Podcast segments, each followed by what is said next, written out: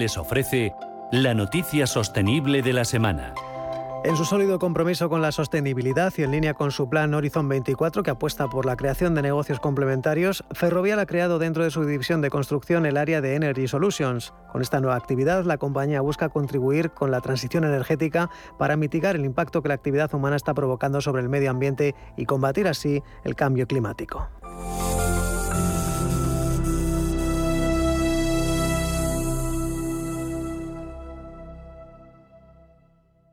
Y entonces un día, ¡pam! Vas y empiezas a quererte. Te miras y te dices, voy a vivir mi vida. Te miras otra vez, por fuera y sobre todo por dentro. Y tomas lo que más te gusta. Y en ese mismo momento te dices, me quiero. Es hora de quererse. El Pozo Bienestar, uno más de la familia. Los viernes a las 10 de la noche nos visita un gato, el gato gourmet. En Radio Intereconomía, Andrés Sánchez Magro presenta una guía semanal gastronómica, enológica, de restaurantes, literaria, musical y con todos aquellos ingredientes para cocinar la buena vida. El Gato Gourmet, con el patrocinio de Marqués de Riscal, los viernes a las 10 de la noche en Radio Intereconomía.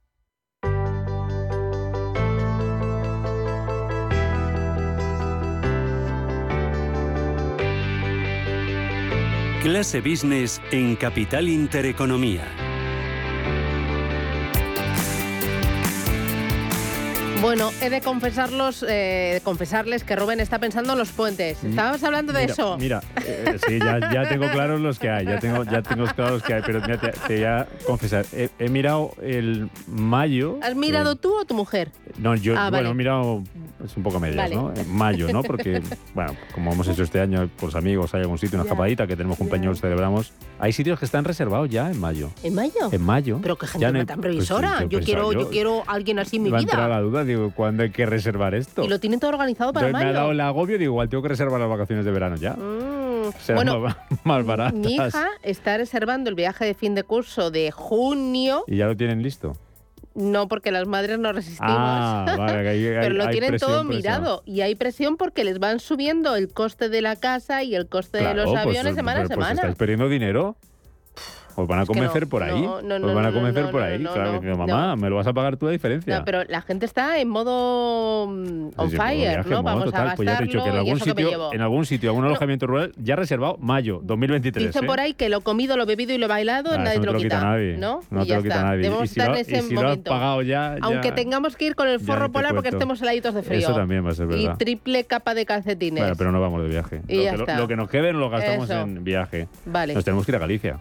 ¿Ah, con sí? Biosca. No vamos, Biosca, cabeza, vamos. ¿qué tal? Aquí os, aquí os espero, pasa? ¿eh? Bueno, oye, para, para revivir el verano, porque el otoño no llega, ¿eh? ¿Sabéis qué pasa? Que en Galicia yo creo que lo que ha cambiado el, el tipo de tiempo. Hoy hace muy cerrado, pero hace dos días hacía un sol espectacular y va a volver el sol. Bien. La vida, todo cambia. Lo que estaba arriba va abajo, lo de abajo arriba. Lo de los puentes, Ya. te lo confirmo porque he estado haciendo un estudio para mm, ver qué puentes hay y, qué hoteles. Y los hoteles están recibiendo ya reservas de todos los puentes porque la gente está hasta el gorro y quiere premiarse, quiere premiarse, quiere em, de- desconectar de, de- de la vida que estamos viendo ahora. Y sobre todo, ojo con Canarias, que también hay congresos que están disparando hacia Canarias en un programa de confort. Fíjate es importante esto, ¿no? O sea, vamos a hacer congresos, pero hacemos un programa de confort.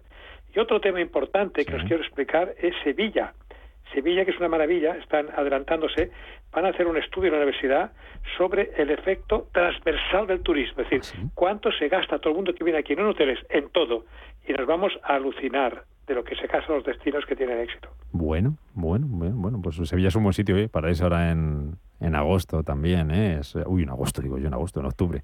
Octubre, noviembre, ahora sí en Sevilla, que no, que no hace mucho fresquito, que no hace ya calor, es un buen sitio para, para ir. Maribel Rodríguez, vicepresidenta del Consejo Mundial de Viajes y Turismo, ¿cómo estás? ¿Qué tal? ¿Qué tal? ¿Cómo Muy- estáis? Yo he ido a Sevilla en agosto vari- varias veces porque así como eh, todo el mundo está reservando ahora y nos estamos haciendo muy europeos en la forma de reservar, antes nadie iba en agosto y yo siempre lo utilizaba para parada de mis vacaciones y tengo que decirte que es maravilloso un Córdoba, un Sevilla, porque a mí la temperatura de verdad no me afecta. Sin embargo, los precios eran muy buenos, podías ir a cualquier sitio, con lo cual me parece una super idea. Mm. Ir a Sevilla o a cualquier lugar en agosto donde haga calor. Bueno, ¿qué tal Maribel? ¿De dónde vienes esta semana?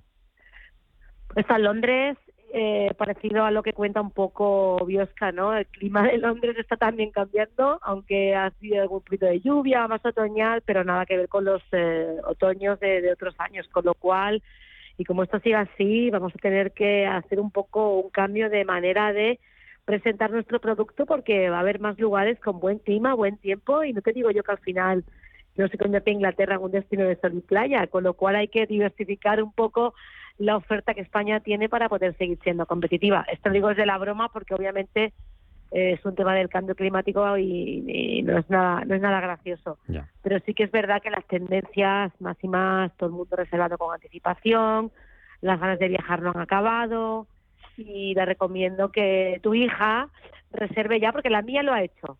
Las Sí, vacaciones Claro, claro, claro, que hay que hacerlo esto cuanto antes. Oye, es que esto marcha, ¿eh? esto del turismo parece que va bien.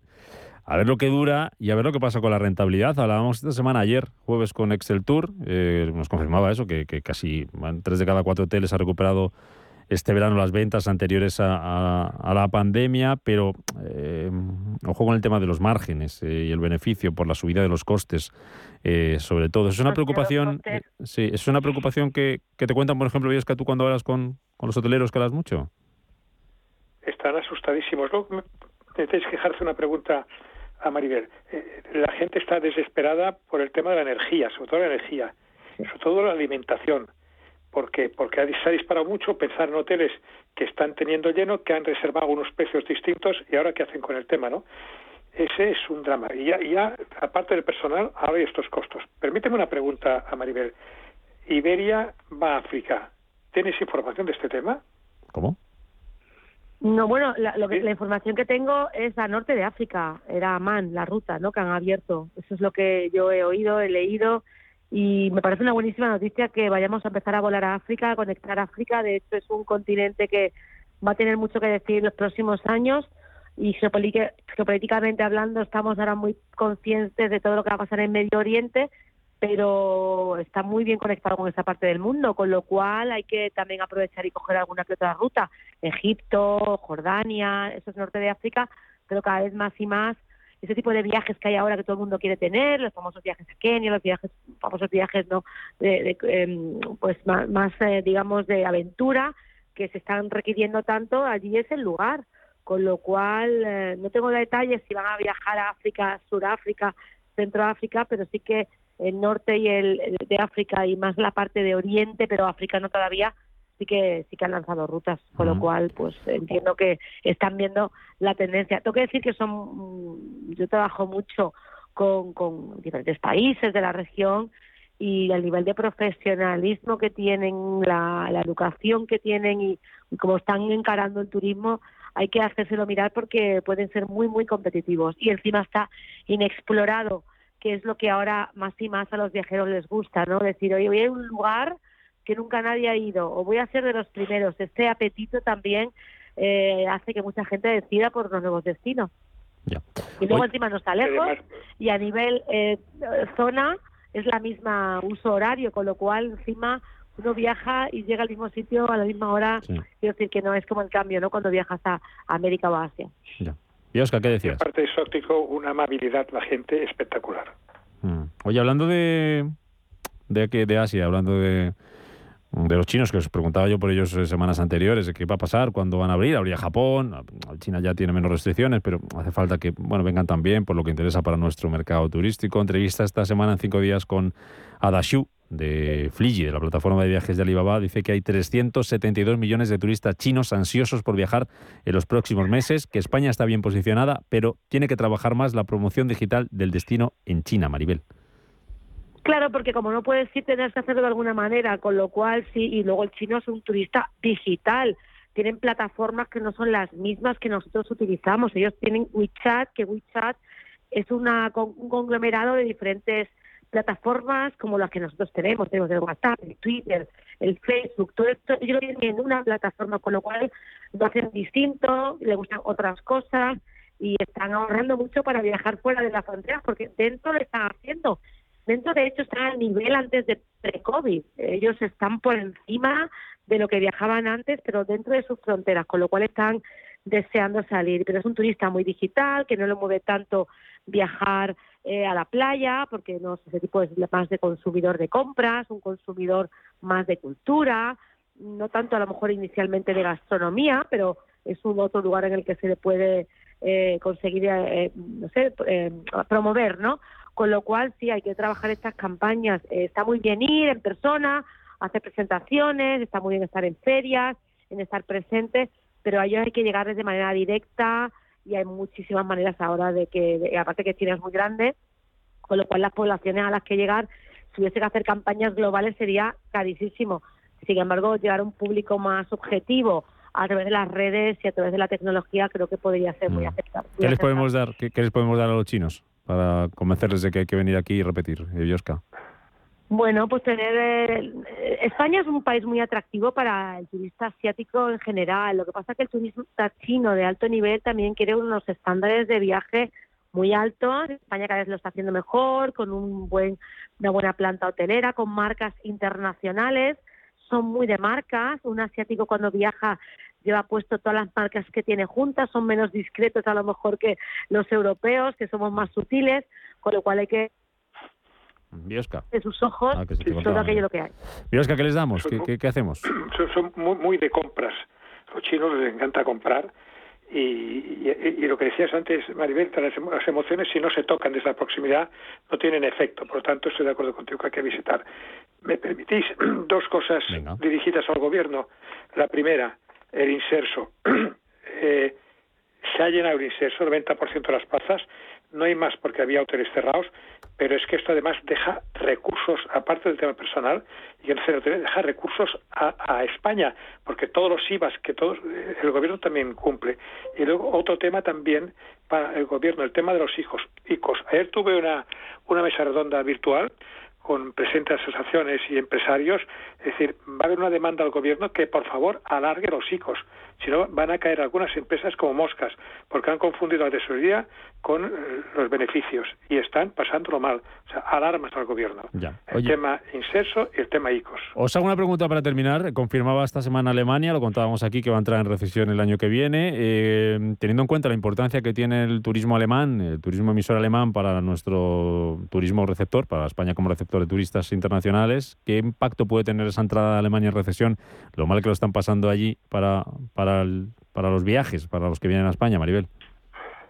Bueno, como los alemanes son muy ahorradores y muy previsores, espero que tengan ahorrado su, su, presupuesto para las vacaciones anuales, que no creo que se la quieran perder. No obstante, es de muy alto impacto porque tenemos una gran cantidad de turistas alemanes y sobre todo nuestras islas de las cuales dependemos y, eso sí que la verdad que, es preocupante. Pero, pero podemos tener el problema de, de que los alemanes no son como nosotros eh, lo explico, como decía, hablábamos ahora con Susana de, bueno, nosotros es que la gente va a viajar, vaya mal, no vaya bien, eso que nos llevamos en el cuerpo.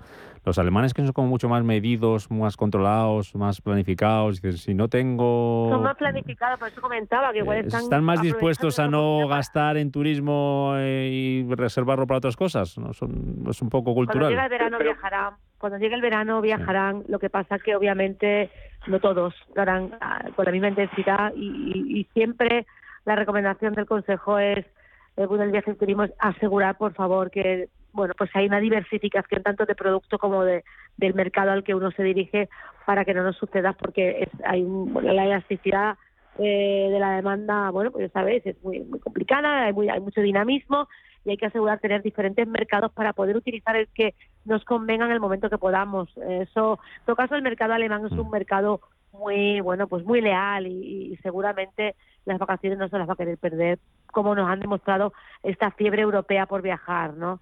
Hay que buscar también otras alternativas, pero no dejar de lado. Mm, no nos olvidemos que tienen compañías aéreas y tienen operadores y tienen hoteles en Mallorca sobre todo. Es decir, que, que en el fondo Mallorca es como una parte de su Alemania, les genera confianza. Bueno, cuidaros mucho, disfrutad de este fin de semana, que hace muy buen tiempo. Un abrazo muy fuerte. Mariguel, sigue viajando, por favor. Un abrazo. Un abrazo lo haré, lo haré, lo haré. Gracias, adiós.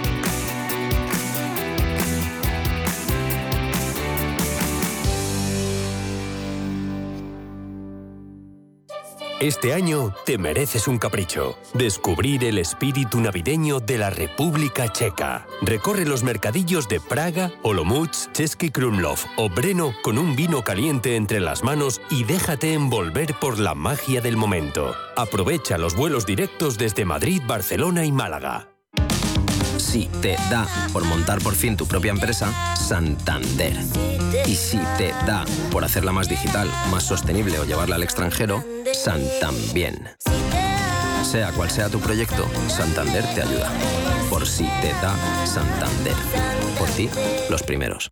Bienvenidos al día de vuestra boda. En el Hotel Princesa Plaza Madrid organizamos vuestra boda con todo tipo de detalles para ese día tan especial. Suite nupcial, alojamiento para invitados, parking, atención personalizada, un equipo de profesionales y todo lo que desees en Hotel Princesa Plaza Madrid, calle Princesa 40. Más información en princesaplaza.com.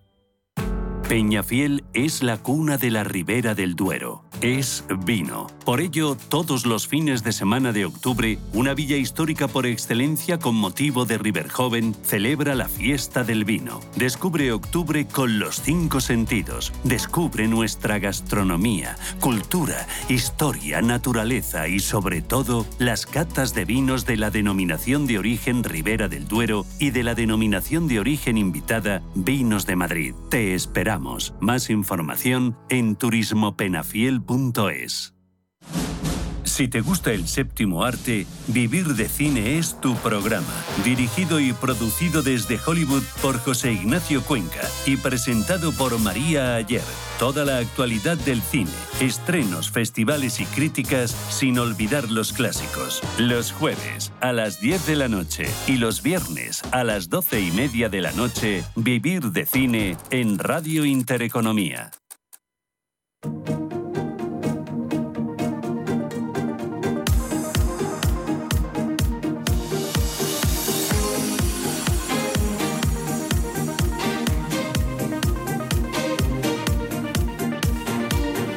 En Capital Intereconomía, Foro de Empleo.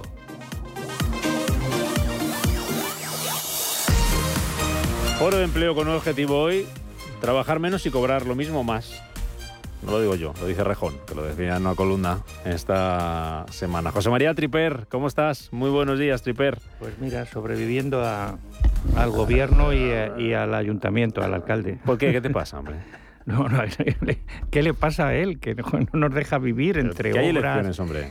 Madrid Central, subida de, de los eh, aparcamientos. Bueno, no sé, le ha entrado un- una manía gallardoniana. Bueno, pero cada alcalde tendrá lo suyo. María Triper, que es columnista en El Economista y que es director de contenidos de, de Gestión Press.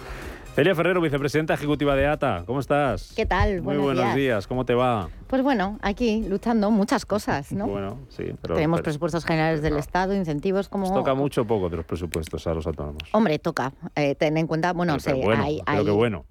Eh, vamos a decir que está todo el tema reflejado ya de la reforma de la reforma del RETA, pero además de eso, um, pues tenemos esa subida que estamos viendo de las bases de cotización que efectivamente nos afectan a todos. Esperemos que efectivamente haya, como se ha hecho siempre, se pueda establecer esa subida en el diálogo social y junto a las organizaciones de autónomos, porque es evidente que una actualización al 8,6 sería muy complicada en las, en las circunstancias actuales Luego y en el contexto actual. Luego vamos a hablar de eso desde el punto de vista salarial, porque hay una gran compañía, y habrá muchas, ¿eh? pero la que mm, hemos conocido en las últimas horas es Arcelor, que está negociando con los sindicatos desligar eh, las subidas salariales del IPC, porque dice que no le, no le, no le sale las cuentas. Va mucho de salarios hoy la cosa. José Luis Fernández Santillana, director del Gabinete de Estudios de Uso. Buenos días. Hola, buenos ¿Qué días. tal? Bien, bien, pero aquí ya la gente entra en materia. Esto es tremendo. Digo, más allá de que el alcalde le ha dado por asfaltar por las mañanas las calles, con lo cual es un poco molesto. Estas cosas, porque hombre, que la hagan por la noche vale, ¿no? Pero, pero bueno. Antes hacía en agosto, ¿no? Claro, bueno, y sobre todo con nocturnidad, ¿no? Yo creo Sí, que por aquí la sí noche, que es bueno, sobre todo en ¿no? agosto. Y alevosía. Y alevosía. sí, sí, alevosía es cuando lo hacen por la mañana a las 12 en alguna calle céntrica, ¿no? ¿Eh? De Madrid. Pero digo, con lo de las bases de cotización, a mí me da un poco la risa, ¿no? Decir, porque estáis montando, entre comillas, un numerito con el 8,6 de las bases máximas, pero nadie ha dicho lo que van a subir las mínimas. ¿Quién estáis? ¿Quién, quién son ¿Eh? estáis? Y el palo... a ver, ¿a quién señala? Que si Pérez se ha puesto así en ¿A quién, ¿a quién señaláis? a Celia porque Ah. es parte de la COE, Ah, ah, digo, para bien o para mal, que es...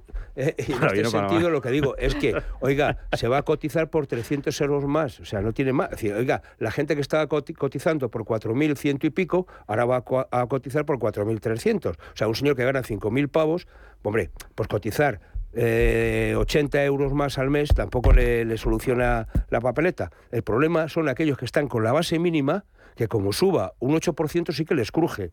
Claro. Recordar que en 2022 la base mínima subió un 5%, la base máxima subió un 1,7% y aquí nadie dijo nada. No, no, yo, yo, yo en eso, a ver, es cierto que cuando estamos hablando de bases máximas, mm, eh, no afecta a todos los trabajadores por igual, ni a la masa más importante de trabajadores. Lo que sí que es cierto es que, sin embargo, ha habido dos cosas que para nosotros, y por eso hemos salido, una, que se ha hecho a espaldas del diálogo social. Entonces, Primero ¿para que qué sirve el diálogo social, Celia, entonces? No, el problema El es problema qué es para qué sirve. No, sobre todo, qué utilidad le están dando ellos. Porque, quiero decir, el lunes, antes de que se presentasen los presupuestos, el lunes tuvimos una mesa y no se nos dijo absolutamente ninguna propuesta concreta.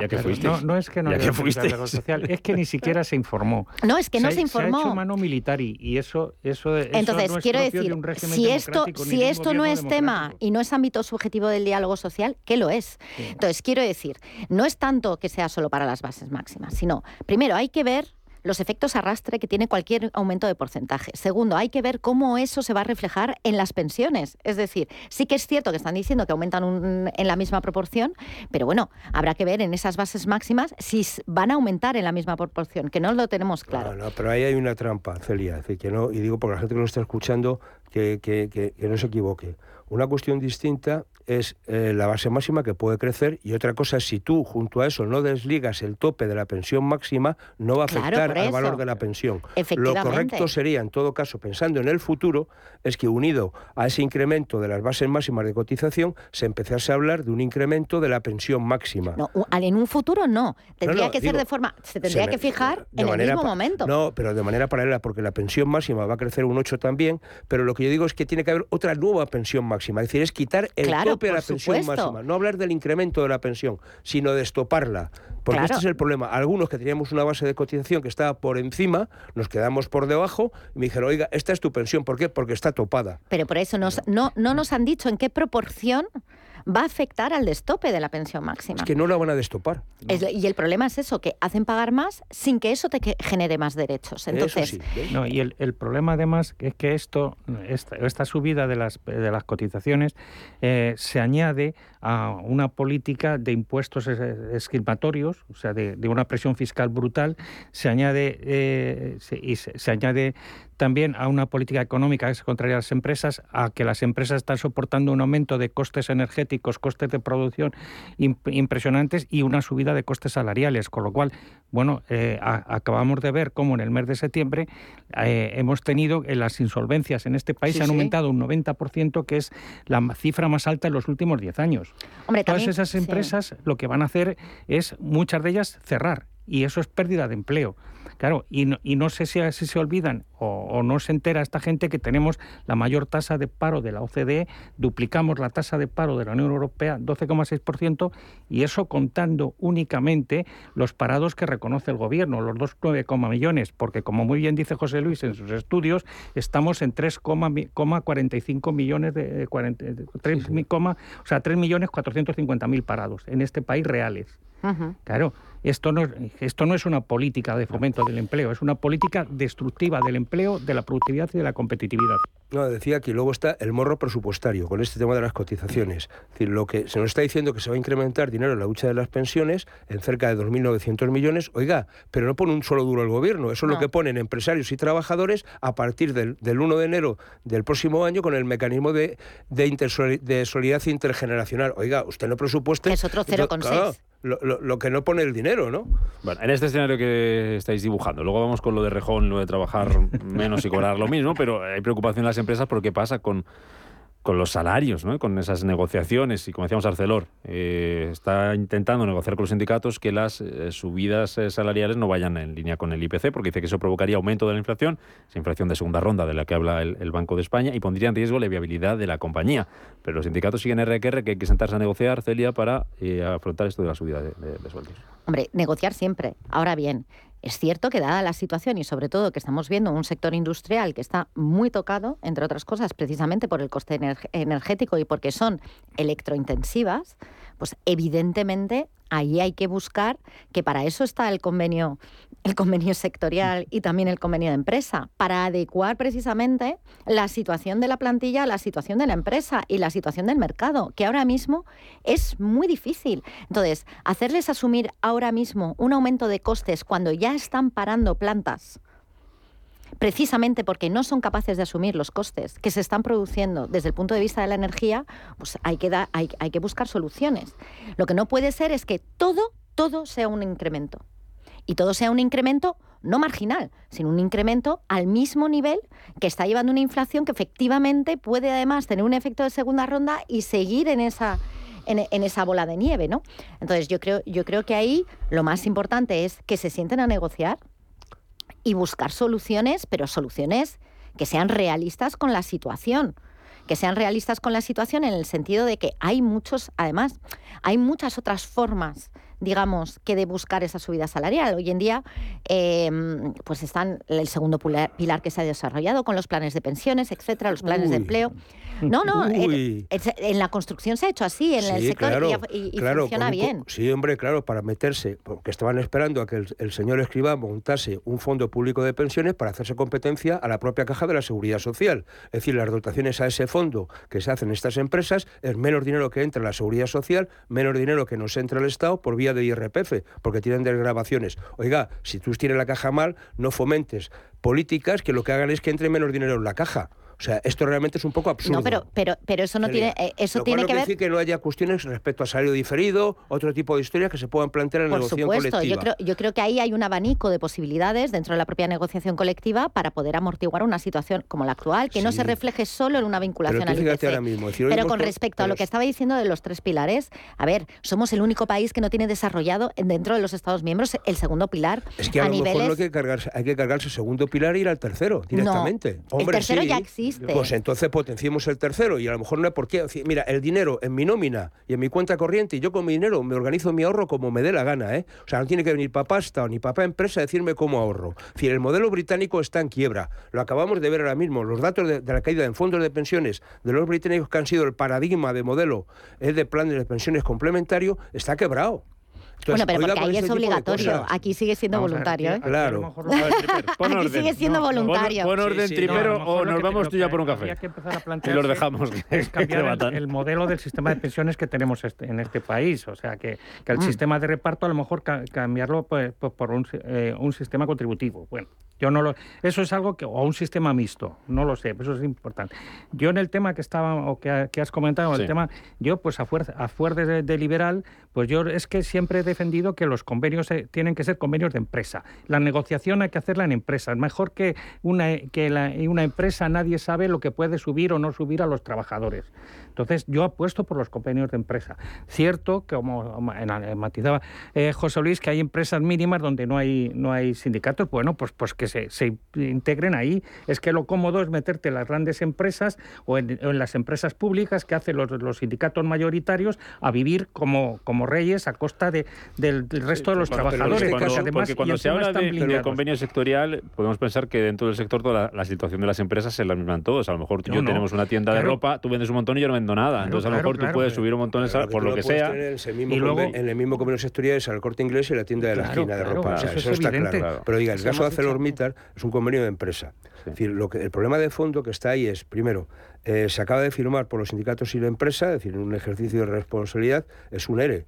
Es decir, ArcelorMittal tiene en España 8.000 trabajadores, como 5.000 de ellos están en Asturias. Y lógicamente la cuestión de Pues la bueno, producción que esté la cosa sector va a subir industrial los sueldos está, un ocho y pico, está ¿no? complicada. Claro, No, y luego estamos además- hablando de que todavía les adeudan ¿eh? desde el do- del 2020 la parte correspondiente del complemento del ERE ¿eh? que se firmó entonces, ah, perdón, del ERTE que se firmó entonces. Y ahora está pendiente de que se actualice la parte que- de- de- del nuevo ERTE que se ha planteado ahora mismo. Entonces, todo eso, junto con medidas de productividad, de ahorro energético, de todo eso son cosas que están encima de la mesa. Y lo que decimos, no solo el IPC, pero el IPC también. Es decir, porque al final hoy lo que ha tirado de los precios no es el tema, el tema energético, que también, es el precio de la cesta de la compra, es decir, los productos básicos alimenticios. Sí, sí, y la- la la gente tiene que ir a comprar al supermercado, ¿eh? Claro, las las- No, y que, y que además, en este tema, yo hay una cosa muy clara. El gobierno, ¿cómo puede el gobierno hacer recomendaciones ahora de, de- de subidas salariales, no subidas salariales, y sobre todo de moderación salarial, cuando ellos se han subido el sueldo un 4%? Cuando han subido los funcionarios un 3,5%, curiosamente, lo que pedían comisiones obreras y UGT, cuando suben las pensiones o van a subir las pensiones un 8,5%, ¿vas a poder pedir moderación salarial o pacto de rentas al sector privado? Eso es, es que no, es que es injusto y no se puede hacer.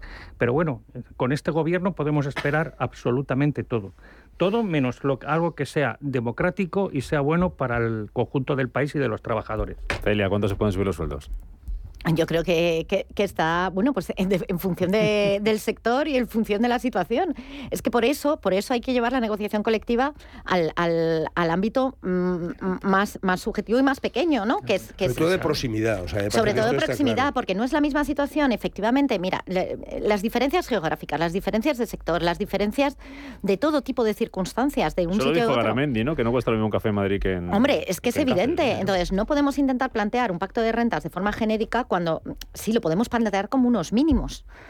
Claro que se puede plantear como unos mínimos. Y aquí nos está dando, nos está dando la orientación el propio, el propio gobierno en la administración pública, quiero decir, con los funcionarios. Esa es la subida, quiero decir.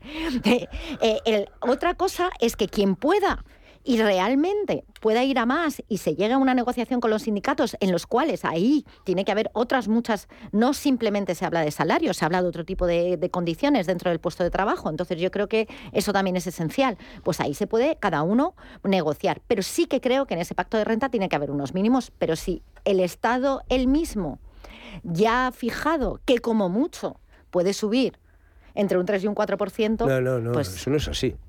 O sea, lo que ha dicho es, vamos a ver, que la gente sepa bien la película. UGT y comisiones se reúnen en el mes de mayo, abril, y dicen, bueno, como tenemos una negociación complicada, vamos a ponernos de acuerdo para no pisarnos las chanclas entre nosotros. Y pidamos lo mismo en los convenios que vamos a negociar. Y firman un papel donde dice, UGT y comisiones se comprometen a pedir a la negociación colectiva, es para 2022 un 3,5%, para 2023 un 2% y para 2024 otro 2, perdón, 2,5 para Ujú. el 2023 eh, y 2 para el 2024. Hombre, qué curioso. Ese es el acuerdo que pone encima de la mesa la ministra de Hacienda para los funcionarios. Exactamente el mismo.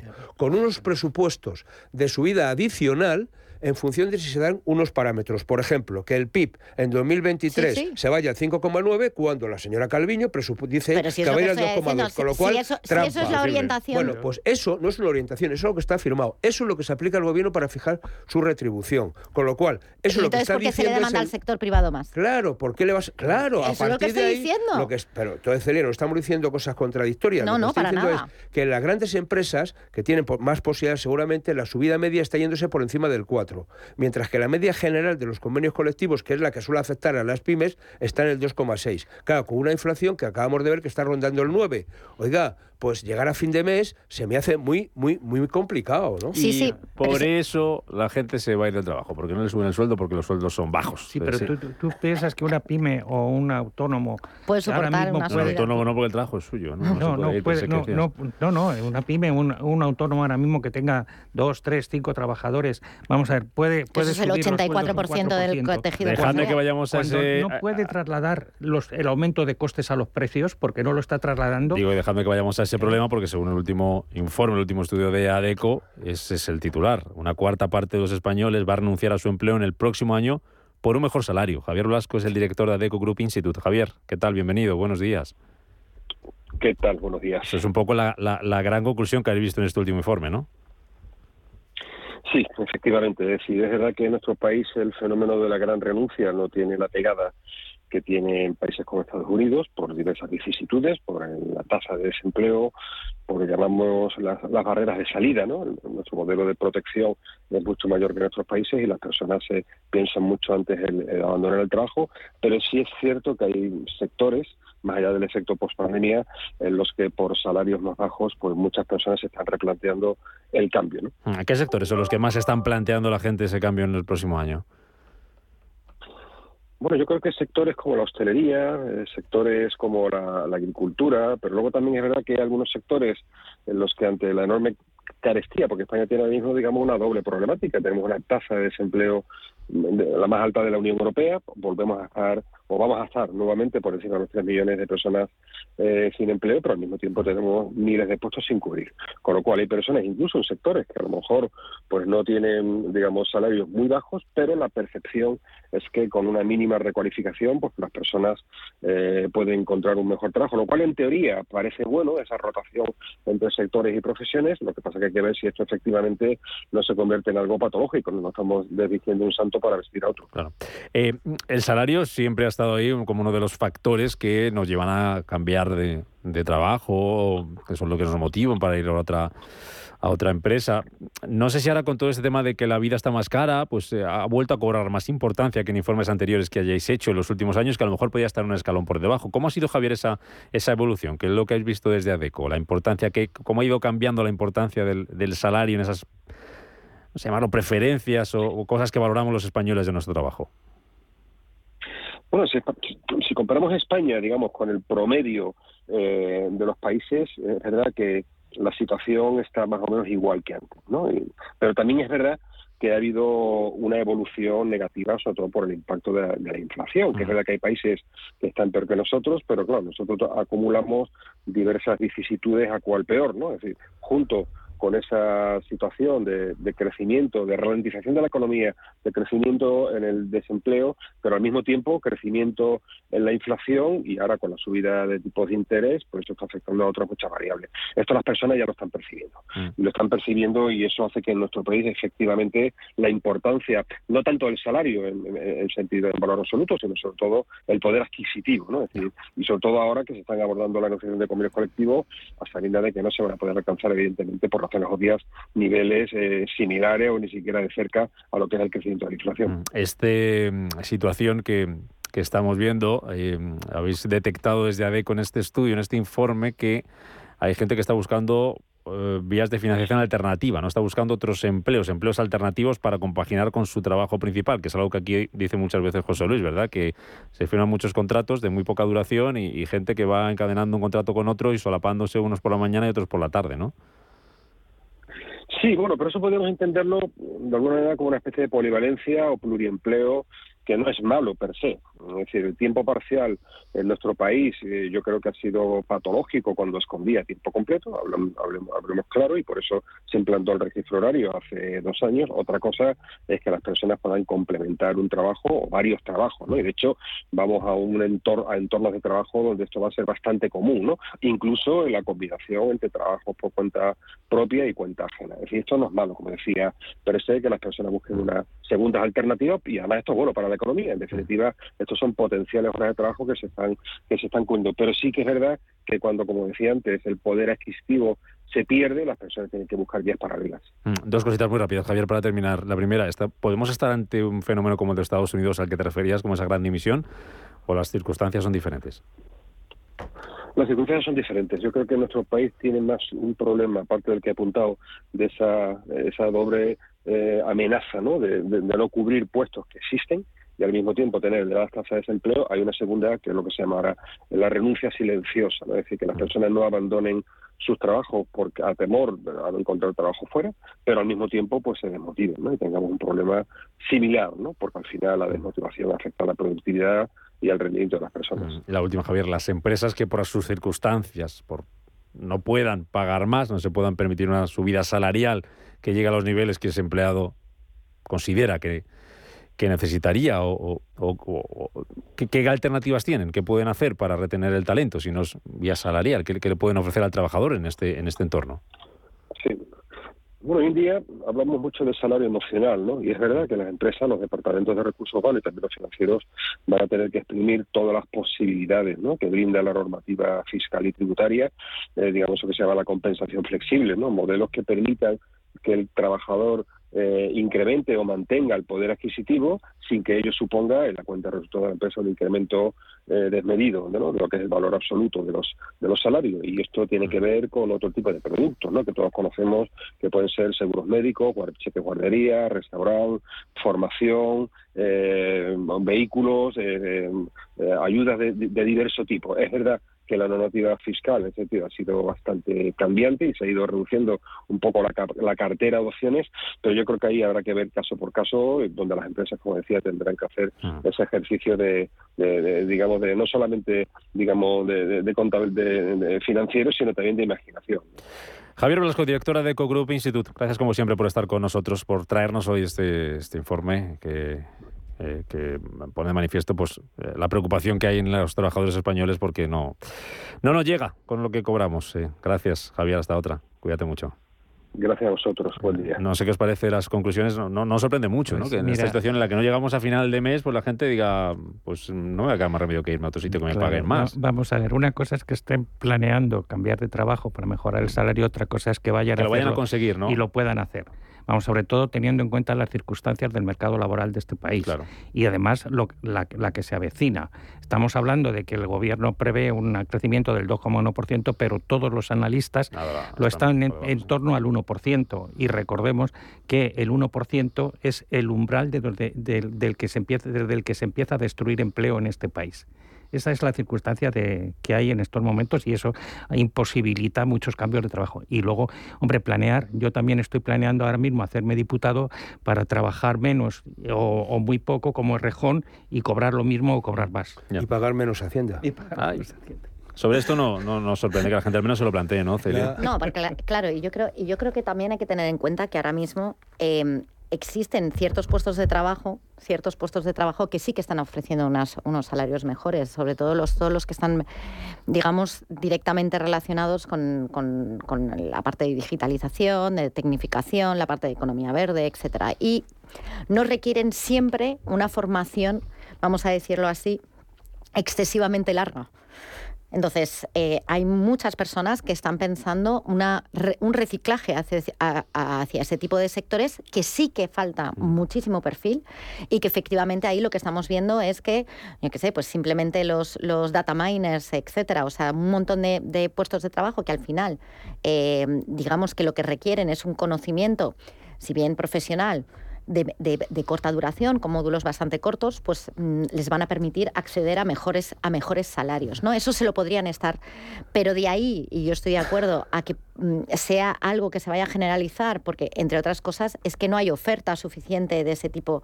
O sea, hay mucha oferta de trabajo, pero la, oferta de trabajo sigue siendo con salarios muy bajos. Mm. Entonces, es muy difícil llegar. Lo que sí que estamos viendo como tendencia son las situaciones de pluriempleo, las situaciones de pluriactividad.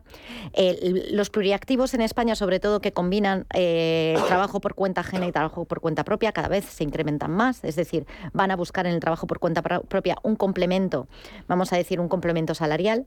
Y yo creo que eso cada vez va a ser, va a ser más recurrente, sobre todo para hacer frente a una situación como la que se nos viene encima o como la que ya estamos. Pues esos son los famosos minijobs alemanes que, que tanto se habla aquí en España y son precisamente esto, gente que complementa su jornada o su salario principal o su pensión principal con un trabajo sí, después. Pero los minijobs está asociado a, a, a contratos. sí, sí, a contratos de muy corta duración. Eh, en este caso, pues lo típico de, de, hago, hago declaraciones de la renta o doy clases particulares o. Bueno, lo que pasa es que algunas cosas de estas están en blanco o, en una cosa están. El problema de esto es que hay una parte que se te puede ir a la economía sumergida con mucha facilidad y eso realmente es problemático cuando eso pasa. Pero fijaros, a mí me parece que una cosa es el deseo y otra cosa es la realidad, ¿no? Decir, hombre, yo puedo desear irme a un trabajo donde me paguen más. El mm, tema es, ¿eso existe? Eso sería el 100%. Claro, eso existe. O sea, había tener esa posibilidad. Y ah. luego tiene que ver mucho seguramente con las cargas familiares, con la edad que tengas y las responsabilidades que tengas que asumir. Si una persona que tenga un par de hijos, que esté pagando la hipoteca y que tenga un salario, a lo mejor no muy alto, pero le entra todos los meses y se la va a jugar algo que no sabe si le va a tener continuidad o no, con esas cargas, seguramente no. Si- Ahora, si es un chaval Ahí a lo que mejor está es donde empezando está su- ese 25%. Claro. Ese 25% si lo encuentra estaría dispuesto a irse. Claro, pero lo sí lo encuentras, ¿no? Y sobre todo tiene que ver mucho con la edad, en qué momento profesional. y luego es quién se hace cargo, que esta es la pregunta del millón, ¿quién se hace cargo de esa formación que de la que hablaba Arcelia? Oiga, el Servicio Público de Empleo busca, compara, encuentra algo mejor, es decir, no la está dando, ¿no? No, no. A cuota de tu bolsillo. La gente tiene recursos para invertir en Bueno, esa formación, formación. es, es cierto que formación profesional, la reforma que se ha hecho en la formación profesional, la última, yo creo que ahí sí que existen ciertos módulos en formación profesional que te dan pie. Pero no hay oferta. Decir, no existen. O sea, digo, físicamente. Sí, Dejadme que termine con lo de Rejón. Eh, Triper, esto de trabajar menos y cobrar lo mismo, que viene a ser la semana de cuatro días, ¿no? Entiendo. Bueno, eh, yo... Ha sido yo- un defensor yo, de eh, ella. eh, primero, vamos, eh, yo lo firmo. Yo creo que lo firmamos todos, trabajar menos y cobrar lo mismo, cobrar más. El problema es que puedes hacerlo. Eh, vamos a ver, a lo mejor el señor Arjón, eh, como diputado, sí lo puede hacer, porque trabaja, creo que trabaja muy poco, y lo que trabaja, pues yo creo que le cunde muy poco por las propuestas que hace, o sea que no son bastante desacertadas y desatinadas, ¿no? Pero ahí he hecho. Y luego, pues eso, sí, la jornada de la jornada de laboral de cuatro días. Pues bueno, no, lo estábamos hablando antes fuera de. Vamos, Eso va a depender mucho de, de los sectores en los que se desarrolla. Hay sectores en los que se podrá hacer y los sectores que no. Sectores en los que le irá muy bien y sectores en los que no. Entonces, bueno, vamos a, a- a trabajar menos. Eso es el, el objetivo que tenemos todos. Y luego otra cosa, una cosa es que trabajando menos puedas ganar lo mismo o, o- o ganar más. Eso ya es más complicado. Pero- y, y yo creo que ahí hay un tercer factor esencial. Yo entiendo que no hay problema en trabajar menos y ganar lo mismo, siempre y cuando la productividad esté al mismo nivel. claro. Entonces, yo creo que el factor productividad es esencial. Si tú eres capaz de trabajar menos y mantener el mismo nivel de productividad que trabajando más, que hoy en día se podría por ciertos procesos exi- existen, ¿no? De automatización de procesos, digitalización, que te permite llegar a los mismos niveles de productividad y sin embargo trabajar menos horas, ¿no?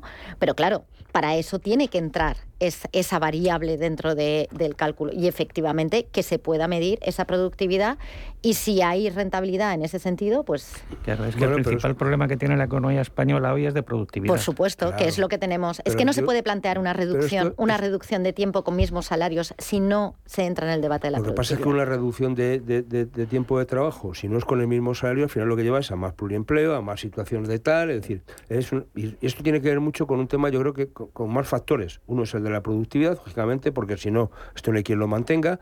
Tiene que ver con la famosa disrupción tecnológica, es decir, oiga, buena parte se puede mejorar la productividad a partir de nuevas formas de producir, y eso tiene que ver mucho con la implantación de las nuevas tecnologías. Totalmente. Tiene que ver mucho con la posibilidad de trabajo en remoto. Ujú. Decir, oiga, yo puedo ser mucho más productivo si no me tiro dos horas en el atasco. Claro, si no me Digo, desplazo. O sea, hay muchas más cosas que poner encima de la mesa. Tiene que ver con algo que también sale periódicamente, que es cuando la situación del empleo está muy mal, este tipo de cosas surgen siempre. O sea, yo me he acordado cuando venía para acá de la famosa... Bueno, de hecho, nosotros fuimos firmantes de la iniciativa legislativa popular pidiendo 35 horas semanales cuando teníamos tasas de paro en la época de- del, del gobierno de Felipe González por encima del 25-26%. Oiga, no puede ser.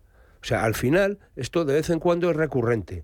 Entonces, me parece que en la- lo que hay que acabar un poco es también con una forma de trabajo y es trabajar por objetivos y no tanto por horas físicas de Claro, presencia en la empresa. Me parece que esto es un cambio también de cultura y es acabar con el tema de estar presente en un sitio y no contabilizar lo que realmente estás haciendo en ese sitio.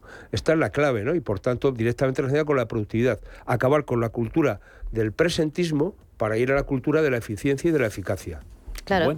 Sí, el, el problema de eso es cómo se mide, porque si el tiempo sigue siendo uno de los factores de cálculo de todo. Del salario, del salario. pues- pues, claro, eh, ha- hay que, hay que reformular, vamos a decir, hay que poner, y yo lo digo, hay una desmaterialización de pero, tiempo pero ahí no hemos y hay una avanzado dema- del mucho. lugar del, pero ahí no hemos trabajo. avanzado mucho en lo del presencialismo, en lo de calcular el salario a fun- función del tiempo, independientemente de la productividad, lo de cumplir las horas de trabajo y yo me quedo aquí hasta que sea mi hora, esté haciendo algo calentando la silla. Ahí no hemos ganado nada de nada. No, es ahí un hay- tema hay que empezar por es el gran cambio, ¿no? Cultural. Hay que empezar por convencer a los empresarios. de- que son- Algunos sí, los pero primeros, el ¿no? teletrabajo ahí se han visto muchas vergüenzas. ¿eh? Ahí con lo del teletrabajo. En cuanto ya, ya volvemos todos. Eh, Bueno, fíjate, hemos ganado una sentencia nosotros donde una persona que le negaban el teletrabajo, el juez ha dicho que hay que reponerle en él.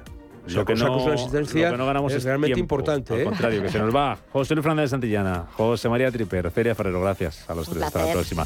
Nos vamos de fin de semana. Se quedan con las noticias y a media sesión con Rafa Jiménez. Pero antes, estas opciones de ocio, agenda cultural que nos acerca nuestra compañera Raquel Ramos. Hasta el lunes. Adiós.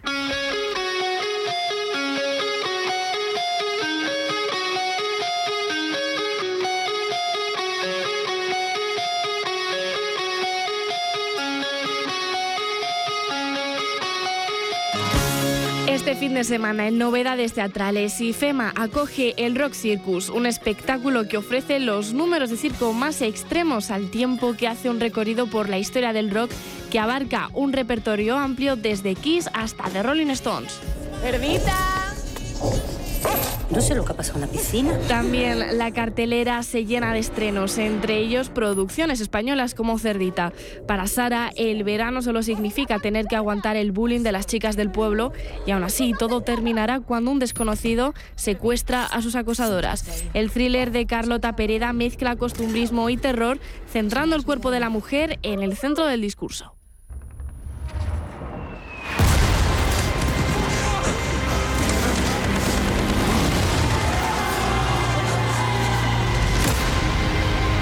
Netflix se estrena sin novedad en el frente una película de Edward Berger que narra las experiencias y la angustia de un joven soldado que acaba en el frente de la Primera Guerra Mundial.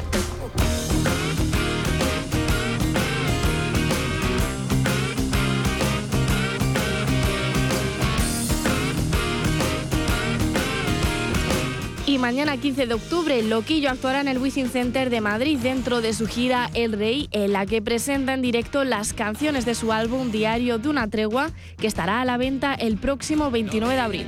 Para amigos, pero sabes que siempre puedes contar conmigo. De mí que soy un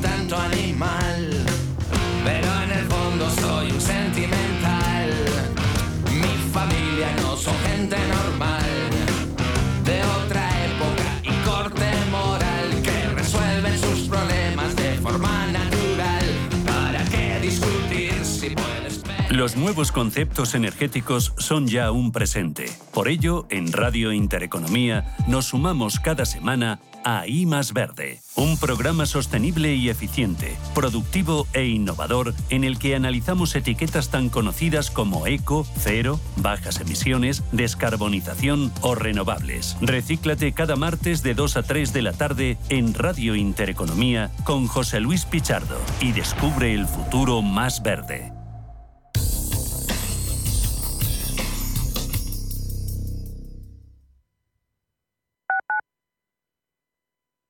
FinanBest, gestor automatizado líder en rentabilidad en 2019, 2020 y 2021 de acuerdo con expansión All Funds. Planes de pensiones y carteras de fondos de inversión indexados y activos. Rentabilidades pasadas no garantizan rentabilidades futuras. FinanBest, líder digital en inversión. La Unidad de Salud y Rehabilitación del Barón de Hospital HLA Universitario Moncloa aborda de forma integral disfunción eréctil, incontinencia urinaria y prevención, tratamiento y secuelas del cáncer de próstata con los mejores profesionales y el robot quirúrgico más avanzado. Citas al 91 758 1196. Hospital HLA Universitario Moncloa. Contigo cuando más nos necesitas. Inversiones inmobiliarias Grupos Eneas, cesiones de créditos, inmuebles en rentabilidad, compra, reforma y venta. Infórmese en el 91 639 0347 o en info@eneas.com. Inversiones inmobiliarias Grupos Eneas. Sintonizan Radio Intereconomía. Si eres de los que no